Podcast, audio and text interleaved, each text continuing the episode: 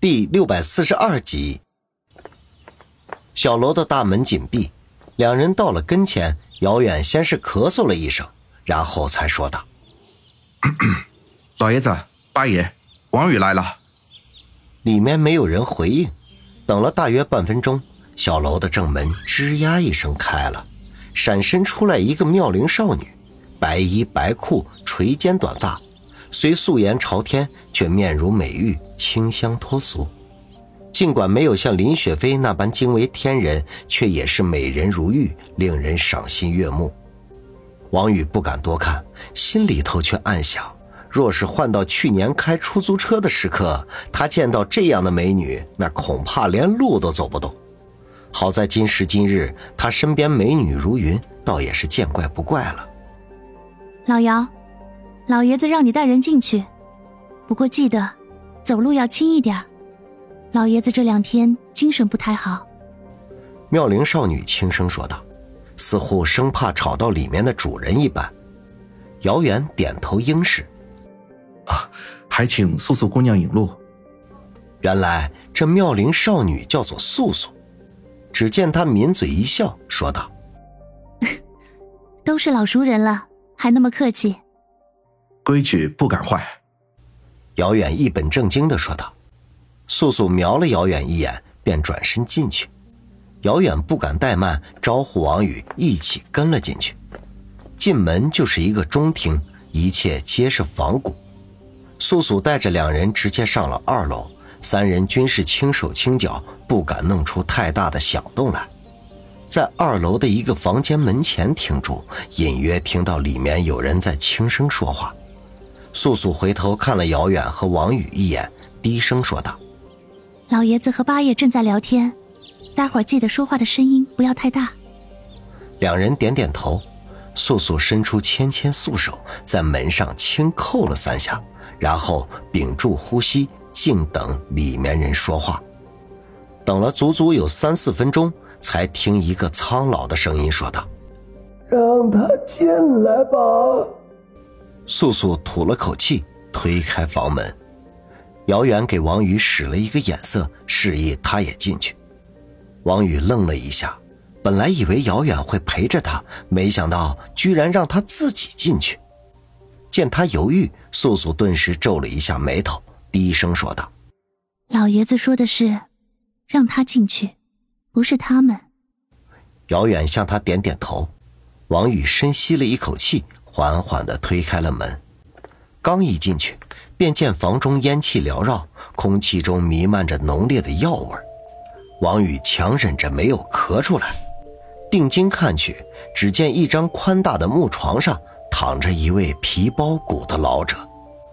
这老者满脸皱纹，沟壑纵横，如同经历了千年风雨的枯树皮。头顶稀稀落落的残留着几根银色的发丝，有气无力地耷拉着脑袋的两侧，似乎在预示着生命的尽头。八爷坐在床边，脸上写满了恭敬。他原本也是五六十岁的年纪，可以算是老人的行列，可是与床上的老者相比，倒是成了年轻人。王宇略微迟疑了一下，便轻步走了过去。距离木床两米的地方站住，恭敬地鞠了一躬，礼貌地说道：“晚辈王宇拜见老爷子。”床上的老者眼袋浓重，上面的皱纹亦是重重叠叠，眼睛几乎与皱纹混在了一起。王宇说完话半天，他才缓缓地睁开眼睛。王宇虽然没有看到老者的表情，可是却感觉到一束凌厉的目光落在了他的身上。仅仅是一瞬间，那道目光便又消失不见了。接着，只听一个干涩低沉、有些含糊不清的声音，断断续续的说道：“小伙子，没吓到你吧？”王宇没想到对方会用这样的开场白，不由得一愣，可是便随即答道：“没有。”哎。人老了，都是这个样子。老者叹口气说道，似乎对生命有着无限的眷恋和不舍。王宇抬起头注视着老者，脸上不带一丝的表情，心中却忍不住暗道：“看样子他至少得有百岁的高龄，按理早就应该看透世事了才对，怎么从他的口气里听到的都是对人生的唏嘘和感叹呢？”刚才啊，我已经听老爸说了你和子双那丫头的事情。老者说到这里，停顿了下来，微微喘息了一下。啊，没想到子双这丫头一转眼已经成了大姑娘了，到了谈婚论嫁的年纪。王宇不知道该如何接话，索性闭口不言，做出聆听状。倒是八爷趁着老爷子喘息的机会说道：“呵呵，是啊，当年子双出生的时候。”还是您老人家给取的名字呢，这一晃眼的功夫都过去二十年了。老者嗯了一声，浑浊的眼睛盯着王宇：“小伙子，听说你和老九有些矛盾。”王宇一怔，万没想到前一秒老者还说子双的事情，话锋一转。居然提到了他和李九的恩怨来，一时间不知道是否应该如实的回答，便向八爷投去询问的目光。可惜八爷连看都不看他一眼。老者布满皱纹的脸上挤出一丝难看的笑容来：“ 小伙子，不要拘谨，如实回答。”“是，我和李九的确有恩怨。”王宇深吸一口气，说道：“老者费力的点点头，说道：‘啊，年轻人要懂得低调，懂得尊敬长辈。你既然与子双定了婚事，那就是我李家的一份子。那说起来，老九该是你的叔子辈儿。等这两天老九来了，我做中间人。’”你们的恩怨不如就此打住吧。王宇眉头一耸，如果没有后来经历的那些事情，他或许可以和李九化干戈为玉帛。可是现在却绝对不行。叶小楠死了，他辛苦经营的基业也没有了，甚至他还流亡到海外的孤岛，这一切都是拜李九所赐。这个仇，他无论如何都要报。见王宇没有回答，老者缓缓吐了口气，说道：“哎，你只有与老九化解了恩怨，我才能为你和子双说话，促成你们的婚事。否则，且不说老九会跳出来反对，那些和他关系不错的兄长们就够你们应付的。”对不起，老爷子，我和李九之间的恩怨，不是凭借一两句话就可以化解的。王宇见老爷子执意要他放弃和李九的恩怨，心中不禁有些恼火，声音也随之大了几分。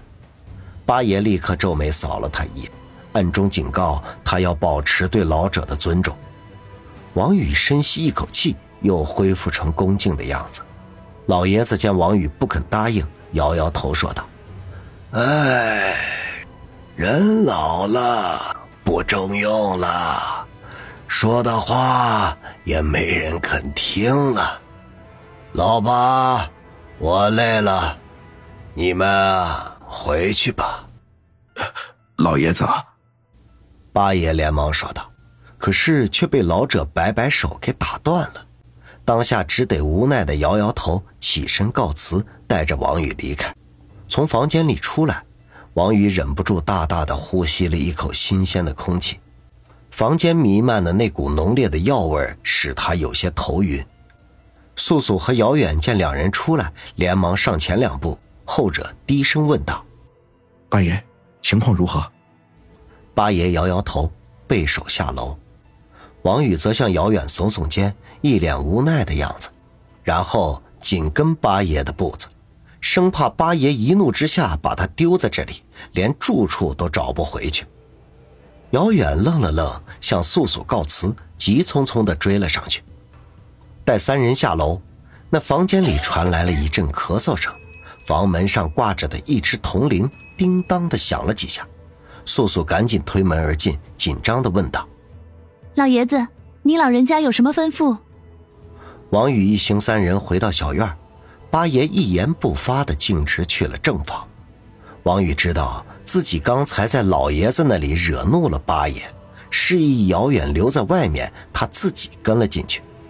进门之后，就见八爷大马金刀的坐在客厅的椅子上，正气鼓鼓的看着他。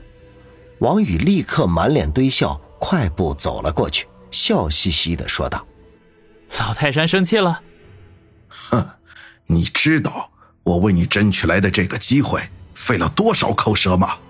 你可好，三言两语就给我搅黄了。”八爷怒道。